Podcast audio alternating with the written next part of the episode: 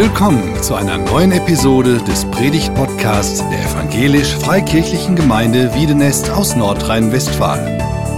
Wir sind davon überzeugt, dass Gott durch Predigten redet. Wir wünschen viel Inspiration beim Hören.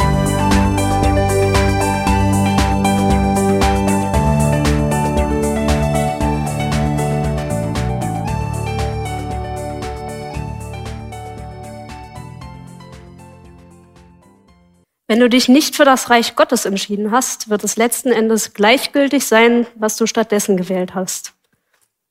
Wird es wirklich gleichgültig sein, ob es Frauen oder Patriotismus, Kokain oder Kunst, Whisky oder ein Sitz im Kabinett, Geld oder Wissenschaft waren? Ja, ganz sicher werden die Unterschiede keine große Rolle spielen.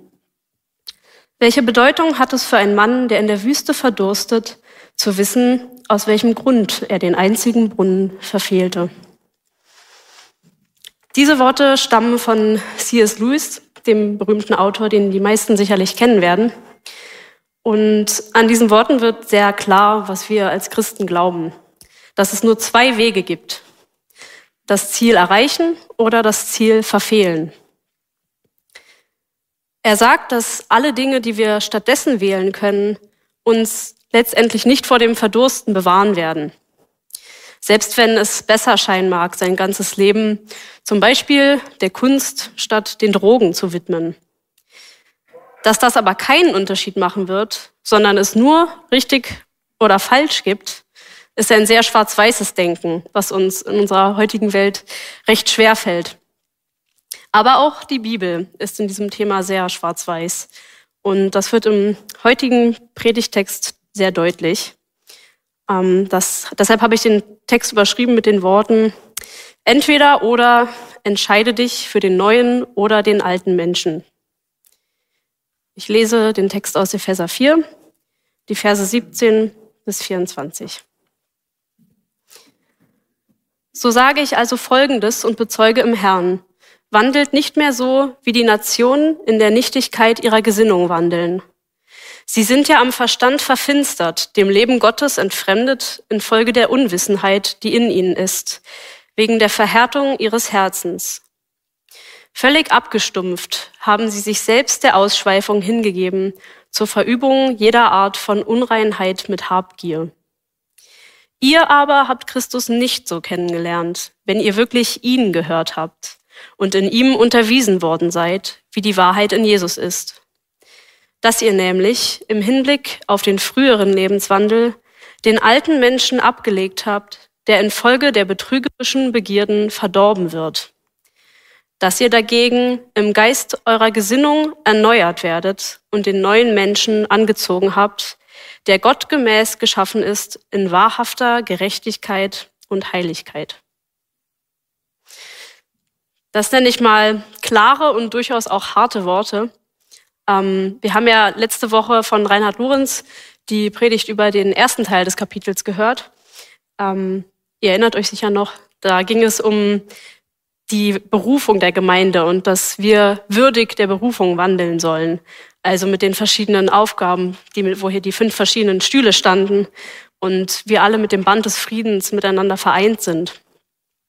Das Ziel von Paulus ist also, dass die Gemeinde miteinander unterwegs ist und dabei Jesus immer ähnlicher wird. Und nun möchte er anhand dieses starken Gegensatzes den Unterschied machen zwischen dem alten Leben und dem neuen Leben. Als Nichtchrist und als Christ. Und er schreibt darüber nicht, damit wir denken, ja, ja, so sind die bösen Nichtchristen, aber wir sind ja viel besser sondern fragt euch mal, warum musste Paulus diese Worte denn an die Gemeinde schreiben? Und warum sind sie auch für uns als Gemeinde wichtig? Ganz einfach deshalb, weil es notwendig ist. Jeder Christ hat genau diese Probleme, dass er nicht nur die anderen, die Nicht-Christen, sondern auch wir dazu neigen, unser Leben so zu führen, als würden wir Gott gar nicht kennen. Zu Beginn des Textes in Vers 17 sagt Paulus also, dass die Leser oder Hörer nicht mehr so wandeln sollen wie die Nationen. Er erinnert in den Kapiteln vorher auch daran, dass sie selbst einmal unter diesen Nationen, was eigentlich nicht Juden meint, gewesen sind.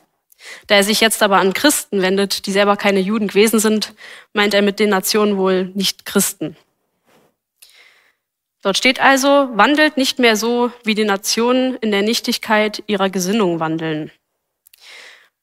Und wie gesagt, diese Aufforderung zeigt, dass das eine echte Möglichkeit ist. Ein Christ ist in der Lage, genauso zu leben wie ein Nichtchrist. Daher dürfen wir uns nicht irgendwie überheben, sondern wir sollten immer wieder überprüfen, wie wir unser Leben führen. Und jetzt stellt sich natürlich automatisch die Frage, wie leben denn die Nationen, also die Menschen, die nicht an Jesus glauben? Er sagt erstens, dass sie ja in Nichtigkeit ihrer Gesinnung leben. Mit der Gesinnung ist ja sowas wie der Verstand und das Denken gemeint, im ganz grundlegenden Sinne. Also jetzt nicht einzelne Gedanken, die man hat, sondern wie die Grundlage des Denkens, die Grundausrichtung des Denkens. Wo führt mein Denken hin? Das muss auch gar nicht bewusst sein. Aber jeder Mensch hat irgendeine Art von Lebenssinn oder Lebensziel, wo ja das Herz und der Kopf wirklich fest drin verankert sind. Und was ist jetzt diese Nichtigkeit? Dieses Wort wird in der Bibel immer wieder verwendet für Dinge, die ja vergänglich und vergeblich sind. Eine sehr gute Beschreibung dafür findet sich im Alten Testament, im Buch Prediger. Der Prediger sagt dort, ich habe alle Taten gesehen, die unter der Sonne geschehen. Und siehe, alles ist Nichtigkeit und ein Haschen nach Wind. Hier geht es jetzt um die Taten, die unter der Sonne geschehen. Also das, was der Mensch so in einem, seinem Alltag macht und das, was nur für das Leben hier relevant ist. Es ist irgendwie ein Haschen nach Wind, sagt er. Man versucht es irgendwie zu greifen, aber es rinnt einem durch die Finger. Den Wind kann man nicht greifen. Man hat es eben nicht im Griff, man hat es nicht unter Kontrolle. Und genau das erleben wir ja auch in den letzten Jahren immer wieder. Wer hat es schon im Griff, ob wir in eine Pandemie geraten, ob eine Flutkatastrophe Deutschland trifft oder ein Krieg in Europa beginnt?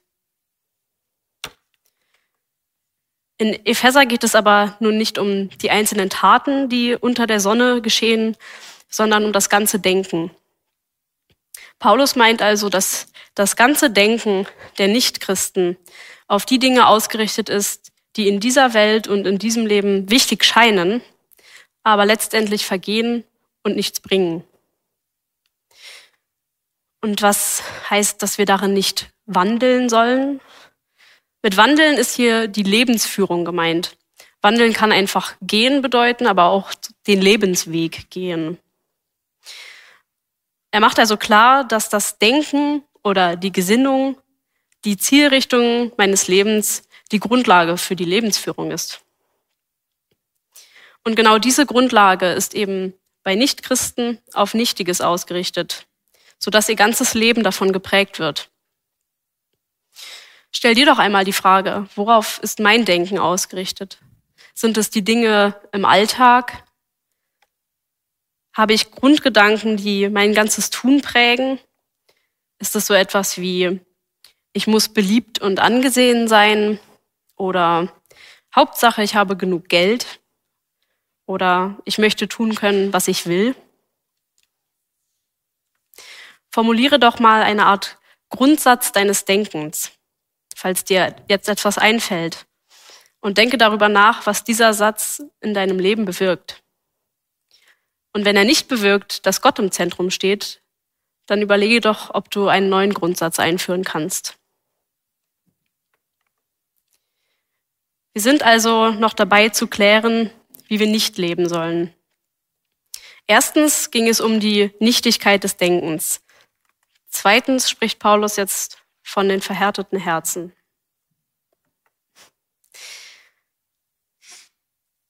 Im nächsten Vers wird zu Beginn der Gedanke von vorher aufgegriffen. Er spricht davon, dass sie am Verstand verfinstert sind, dem Leben Gottes entfremdet infolge der Unwissenheit, die in ihnen ist, wegen der Verhärtung ihres Herzens. Der Verstand ist also verfinstert, sagt Paulus. Und um das klarzustellen, Paulus meint damit nicht und ich meine das auch nicht, dass Nichtchristen irgendwie dumm oder weniger intelligent wären. Es geht darum, dass ihr Verstand für Gott verfinstert ist. Sie können Gott nicht erkennen. Sie tappen sozusagen im Finstern und können den Sinn des Lebens gar nicht erkennen, weil dieser ja bei Gott liegt. Außerdem sagt Paulus, dass sie dem Leben Gottes entfremdet sind. Und entfremdet, das bedeutet, dass sie einmal zu Gott gehört haben, aber ihm jetzt fremd sind. Deshalb entfremdet. Sie haben jetzt keinen Zugang mehr zu dem Leben, was Gott ihnen schenken möchte. Dem Leben in einer engen Beziehung zu ihm und in Liebe zu ihm. Paulus erklärt auch, warum die Menschen Gott entfremdet sind. Er sagt, es ist wegen der Unwissenheit, die in ihnen ist, wegen der Verhärtung ihres Herzens. Die Menschen haben also verhärtete Herzen und sind deshalb unwissend über Gott. Dieses Bild des verhärteten Herzens kommt auch häufig in der Bibel vor. Es meint immer, dass jemand irgendwie die Fähigkeit verloren hat, Gott zu erkennen. Es meint also nicht, dass er irgendwie keine Emotionen mehr hätte oder weniger Mitgefühl. Es meint, dass er Gott nicht erkennen kann. Im Römerbrief beschreibt Paulus das so. Das von Gott Erkennbare ist unter ihnen, also den Menschen, offenbar, denn Gott hat es ihnen offenbart, damit sie ohne Entschuldigung seien, weil sie, obwohl sie Gott kannten, ihn weder als Gott verherrlichten, noch ihm Dank darbrachten, sondern in ihren Überlegungen in Torheit verfielen und ihr unverständiges Herz verfinstert wurde. Gott hat sich also den Menschen zu erkennen gegeben. Aber je mehr ein Gott fern von Gott lebt, äh, ein Mensch fern von Gott lebt und ein Leben voller Sünde führt, desto mehr verfangen sich seine Gedanken in den vergänglichen Dingen des Alltags. Auch hier könnte man noch einmal die Frage stellen, worum dreht sich mein Leben? Sind es diese Dinge des Alltags, also zum Beispiel Sorgen um Geld, die eigene Karriere, Angst um die Kinder, Angst krank zu werden oder seit letzter Woche vielleicht Angst vor Krieg? Im nächsten Vers beschreibt Paulus dann, was jetzt nun daraus folgt, also aus dieser Nichtigkeit im Denken und den verhärteten Herzen. Jetzt kommen wir also zum eigentlichen Lebensstil. Er sagt also drittens, drittens, schwierig, dass es um die Ausübung von Unreinheit mit Habgier geht. Er sagt, völlig abgestumpft haben sie sich selbst der Ausschweifung hingegeben, zur Verübung jeder Art von Unreinheit mit Habgier. Das klingt nicht so gut, aber auch irgendwie unklar. Was genau ist jetzt Ausschweifung und Verübung von Unreinheit mit Habgier? Erst einmal zum Beginn des Verses. Er beginnt mit der Formulierung abgestumpft, dass sie völlig abgestumpft sind. Das ist noch wieder nochmal so eine Ergänzung zum verhärteten Herzen. Der Mensch stumpft also immer mehr ab, wenn er fern von Gott ist. Dieses Abstumpfen meint gewissermaßen, dass das Schmerzempfinden des Gewissens, könnte man sagen, verloren geht. Ihr wisst wahrscheinlich, dass das Schmerzempfinden eines Menschen eigentlich sehr wichtig ist. Wenn jemand gar keinen Schmerz empfinden kann, kann er sich sehr schwer verletzen. Stellt euch zum Beispiel vor, eine Herdplatte wurde irgendwie angelassen und jemand, der kein Schmerzempfinden hat, lehnt sich einfach drauf. Dieser Mensch würde überhaupt nicht merken, dass er sich verbrennt, aber also er würde sich einfach weiter draufstützen. Und genau dieses Bild verwendet Paulus hier. Wer dieses abgestumpfte Gewissen hat, tut Dinge, die ihm letztendlich schaden und merkt nicht mal, dass sie ihm schaden. Der Mensch gibt sich also der Ausschweifung hin. Das meint in der Bibel häufig sexuelle Sünden, aber nicht nur. Und die Unreinheit meint so eine Art moralische Verschmutzung. Wenn jemand falsche Dinge tut, macht er sich damit irgendwie schmutzig vor Gott und kann nicht einfach so zu ihm kommen, weil Gott eben so vollkommen und heilig ist. Und Habgier meint, dass der Mensch gierig ist nach dem, was ihn scheinbar glücklich machen wird. Auch hier wieder eine Klarstellung. Das heißt natürlich nicht, dass der Mensch, der ohne Gott lebt, in allen Dingen falsch lebt. Es lebt ja zum Beispiel nicht jeder in sexueller Sünde oder hinterzieht seine Steuern. Viele Nichtchristen würden sich sicherlich auch als gute Menschen bezeichnen und ihr würdet sie vielleicht auch als gute Menschen bezeichnen. Aber wer ohne Gott lebt, hat immer einen anderen Fokus im Leben, ob es nun bewusst ist oder nicht. Die einen wollen etwas sein. Es dreht sich alles darum, etwas aus sich zu machen, Selbstverwirklichung, erfolgreich sein, berühmt oder sonst irgendwie wichtig zu sein, die Welt zu verbessern, Preise gewinnen, irgendetwas hinterlassen und nicht vergessen werden. Die anderen wollen genießen. Sie wollen einfach alles machen, worauf sie Freude und woran sie Lust haben. Egal, was das für andere bedeutet und auch egal, ob es ihnen überhaupt gut tut. Und wieder andere wollen haben, haben, haben. Sie konsumieren und sie wollen immer mehr. Man ist nie zufrieden mit dem, was man hat. Und alle diese Dinge, sein, genießen und haben, sind ja letztendlich irgendwie auch von Gott gegeben. Besitz ist von Gott gegeben. Genuss ist auch ein Geschenk Gottes. Und Gott möchte uns ja auch einen, einen Sinn im Leben geben und er hat uns einen Wert gegeben. Aber wenn wir diese Dinge ohne Gott leben, dann geraten sie in den Fokus im Leben. Wir selbst geraten in den Fokus des Lebens, während sich alles um Gott drehen sollte, weil er der Einzige ist, der verdient, im Mittelpunkt zu stehen. Diese Dinge geben uns also letztendlich einen falschen Fokus, der uns schadet, ohne dass wir überhaupt bemerken, dass es uns schadet, wie bei dieser Herdplatte. Manch einer hat im Leben trotzdem Momente, in denen dieses Schmerzempfinden wiederkommt oder auch einfach nur das Gefühl, dass da mehr sein muss. Das passiert häufig, wenn zum Beispiel jemand stirbt im näheren Umfeld oder man in einer schwierigen Lebensphase ist und sich fragt, was ist eigentlich gerade der Sinn des Ganzen? Viele sind dann in solchen Phasen auf der Suche und schließen sich Religionen an oder Ideologien oder sie basteln sich selbst irgendeinen Lebenssinn zusammen. Ich fasse diesen ersten Teil nochmal zusammen. Paulus malt uns hier also ein Bild vor Augen, wie die Nichtchristen leben, die Nationen.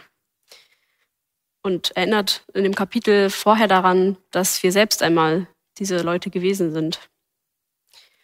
Ihr Denken ist auf Nichtigkeit ausgerichtet, daher auch ihre Lebensführung. Sie haben verhärtete Herzen und können Gott nicht erkennen. Und sie geben sich ihren Begierden und Sehnsüchten hin, wie auch immer diese aussehen mögen ob nun Selbstverwirklichung, Genuss oder Konsum. Jetzt kommen wir zum zweiten Teil. Der erste Teil hieß ja, lebt nicht so, oder so habe ich ihn überschrieben. Und jetzt folgt das, sondern so. Ich lese weiter. Ihr aber habt Christus nicht so kennengelernt, wenn ihr wirklich ihn gehört habt und in ihm unterwiesen worden seid, wie die Wahrheit in Jesus ist. Paulus stellt also dem, was er im Abschnitt vorher gesagt hat, die Wahrheit in Jesus gegenüber. Alles, worum es eben ging, erfüllt letztendlich nicht und entspricht nicht dem, was Gott für unser Leben möchte. Diejenigen, die an Jesus glauben, können nicht so leben, wie eben beschrieben. Weder das, was Jesus selber ist, entspricht dem noch, was, noch das, was er getan hat und auch nicht das, was er für uns möchte. Auch die Betonung hier ist interessant, wenn ihr wirklich ihn gehört habt. Es mag also Leute geben, die denken, dass sie Jesus kennen und ihm nachfolgen, aber vielleicht nur einem falschen Bild nachfolgen. Denn wer Christus wirklich nachfolgt, soll leben wie er und ihn nachahmen. Jesus selbst sagt einmal, Nehmt auf euch mein Joch und lernt von mir, denn ich bin sanftmütig und von Herzen demütig und ihr werdet Ruhe finden für eure Seelen, denn mein Joch ist sanft und meine Last ist leicht. Jesus sagt hier also, dass wir von ihm lernen sollen. Er möchte uns auch von diesen Dingen, die uns zerstören werden, befreien und uns das leichte Joch geben. Eigentlich sehr ermutigend. Und was genau ist jetzt die Wahrheit in Jesus? Was sollen wir denn nun von ihm lernen? Ich lese den nächsten Vers dass ihr nämlich in Hinblick auf den früheren Lebenswandel den alten Menschen abgelegt habt, der infolge der betrügerischen Begierden verdorben wird. Erstens, wir haben den alten Menschen abgelegt, wie ein Kleidungsstück. Hier wird noch einmal klar, dass jeder von uns dieser alte Mensch war und wer Jesus seinen Retter annimmt, legt diesen alten Menschen ab. Er spricht in diesem Vers auch noch einmal von den betrügerischen Begierden. Das meint, dass unser Herz uns etwas vormacht und uns ja vorgaukelt, dass die Sehnsüchte uns erfüllen werden. Daher betrügerisch. Sie betrügen uns und führen uns letztendlich ja ins Verderben, steht dort. Sie verderben uns. Also das Christwerden verändert das Leben von Grund auf. Es gibt kein sowohl als auch. Selbst wenn man sich das manchmal wünscht. Wir können nicht am alten Leben festhalten, wenn wir zu Jesus gehören. In der Taufe wird das auch deutlich. Ähm, genau, was da passiert, wenn wir Jesus annehmen. Wir werden mit ihm begraben, wenn wir unter das Wasser getaucht werden. Und dort ziehen wir dann diesen alten Menschen aus. Und das ist dann eine abgeschlossene Sache, das ist dann passiert. Dieser alte Mensch ist dann gestorben. Der erste Punkt war also, den alten Menschen abgelegt haben oder ablegen. Und zweitens geht es nun um die Erneuerung im Denken oder in der Gesinnung, wie Paulus es hier sagt. Den alten Menschen haben wir also schon abgelegt. Aber damit ist das Christsein nicht abgeschlossen. Wir sind dann nicht automatisch irgendeine Art Übermensch, der irgendwie jetzt alles richtig macht. Wozu bräuchten wir dann die ständigen Ermahnungen in der Bibel? Unsere Denkausrichtung soll immer wieder erneuert werden. Dieses erneuert werden beschreibt auch keine Sache, die abgeschlossen ist, wie es beim Ablegen des alten Menschen war. Das haben wir einmal gemacht. Aber das erneuert werden ist ein Prozess. Und zwar entgegen dieser Nichtigkeit der Gesinnung, von der am Anfang die Rede war. Statt unser Denken auf vergängliche Dinge zu fokussieren, spricht Paulus davon, dass unser Denken als Christen immer wieder erneuert werden muss, um uns auf Gott zu fokussieren. Und an dieser Stelle würde ich auch kurz gern äh, was aus meinem eigenen Leben erzählen. Ähm, viele von euch kennen mich ja nicht so gut, ähm, daher kurz der Hintergrund. Ich bin als Gemeindekind in Berlin aufgewachsen und habe eigentlich immer irgendwie an Gott geglaubt, so wie das ja häufig ist, wenn man als Gemeindekind aufwächst. Ich habe geglaubt, dass Jesus mein Retter ist und ich habe mich mit 14 taufen lassen und habe damit ja meinen alten Menschen abgelegt. Aber irgendwie hat es lange bei mir nicht Klick gemacht, was das für mein Leben eigentlich wirklich heißt. Ich wollte mich gewissermaßen selbst verwirklichen. Ich wollte meinen eigenen Plänen nachgehen und mir beweisen, dass ich bestimmte Dinge erreichen kann. Ich sage auch nicht, dass diese Pläne, die ich hatte, jetzt generell schlecht waren. Einiges, einiges davon werde ich wahrscheinlich noch weiter verfolgen. Aber ich wollte nicht, dass Gott mir sagt, was ich mit meinem Leben machen soll. Ich dachte, meine eigenen Pläne wären besser. Es kamen so typische Gedanken wie, wenn ich jetzt Gott mein Leben wirklich übergebe, was ist dann, wenn er mich irgendwo ins Ausland in die Mission schickt und ich da komplett unglücklich werde? Ich hatte also im Grunde genommen mein Denken noch nicht von Gott erneuern lassen. Ich habe dann nach dem Abitur eine Jüngerschaftsschule in Neuseeland gemacht und dort wurde mir irgendwie nach ein paar Wochen so in einem Moment einfach ganz plötzlich klar, da hat es dann so Klick gemacht, dass Gott mich geschaffen hat und am besten weiß, was gut für mich ist. Und welchen Sinn er auch meinem Leben von vornherein gegeben hat. Und seitdem habe ich Gott dann mein Leben wirklich komplett übergeben. Nach dem Motto, Herr, schick mich, wohin du willst, gebrauche mich, wie du willst. Und das war wirklich die beste Entscheidung meines Lebens. Ich bin jetzt hier auf der Bibelschule gelandet, das wäre sonst nicht passiert, und kann Gott hier nochmal viel besser kennenlernen. Ich habe auch meinen Mann Wieland kennengelernt, wofür ich sehr dankbar bin, und noch viele andere Freundschaften geschlossen. Und obwohl noch nicht ganz alles ja klar ist für meine Zukunft, weiß ich, dass Gott mit dabei ist und mir auch zeigt, wo es lang geht. Und solange er mit dabei ist und ich ihm folgen will, mein Leben auch einen Sinn haben wird. Aber jetzt wieder zurück zum Text.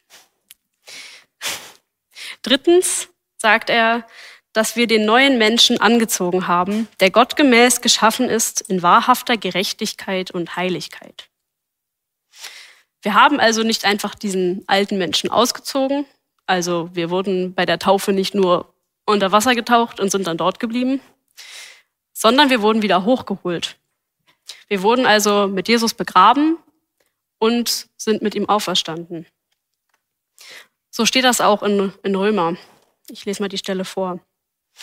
Ihr wisst doch, wir alle, die wir auf Jesus Christus getauft wurden, sind einbezogen worden in seinen Tod. Und weil wir bei der Taufe in seinen Tod mit einbezogen wurden, sind wir auch mit ihm begraben worden. Aber Christus wurde durch die Herrlichkeit des Vaters von den Toten auferweckt. So werden auch wir ein neues Leben führen.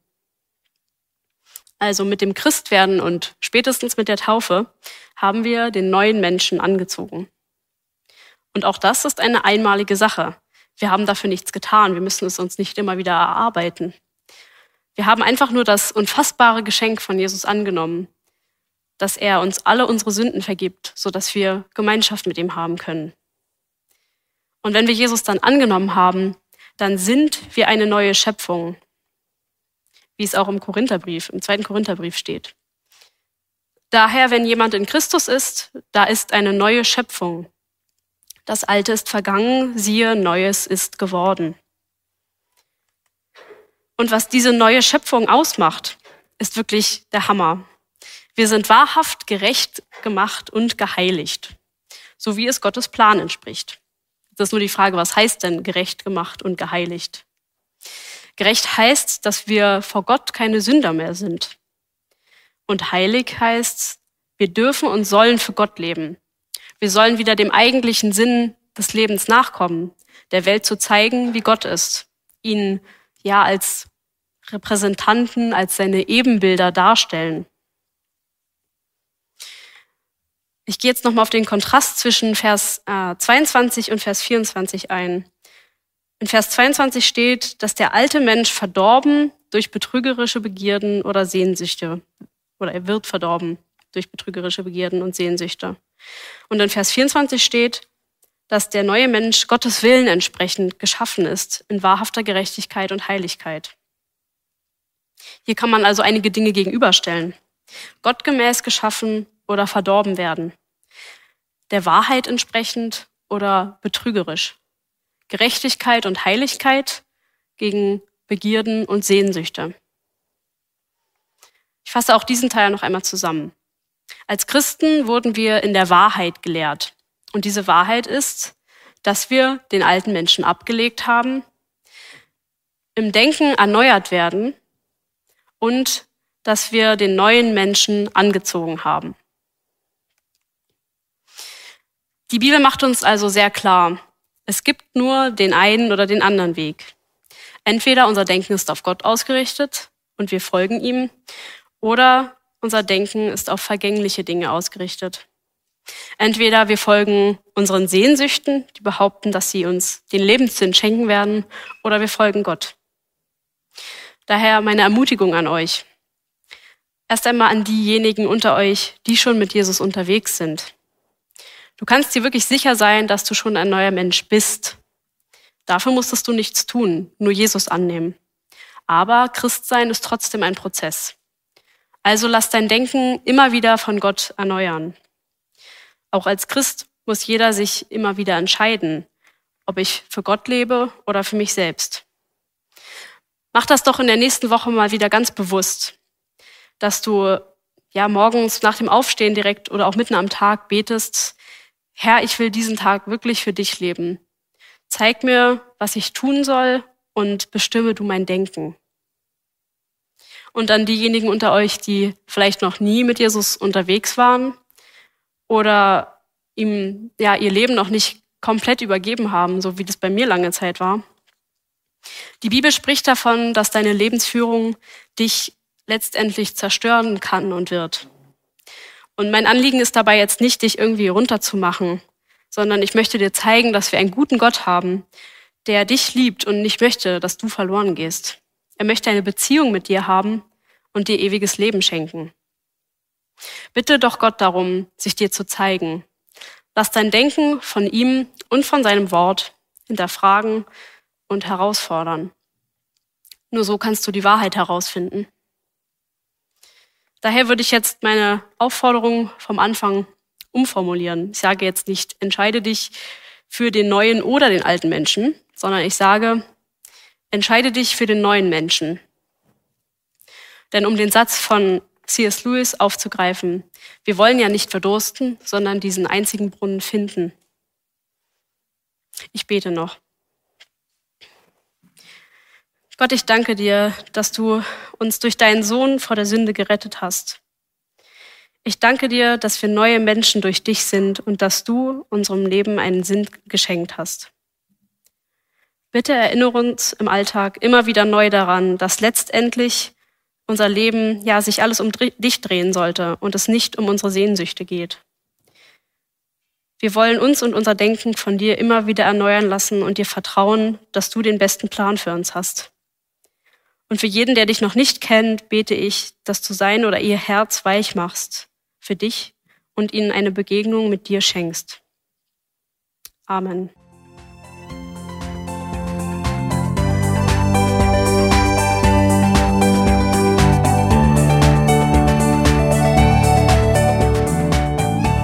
Sie hörten einen Predigt-Podcast der EFG Wiedenest. Weitere Predigten, Informationen zu Jesus Christus und zu unserer Gemeinde gibt es unter www.efg-wiedenest.de.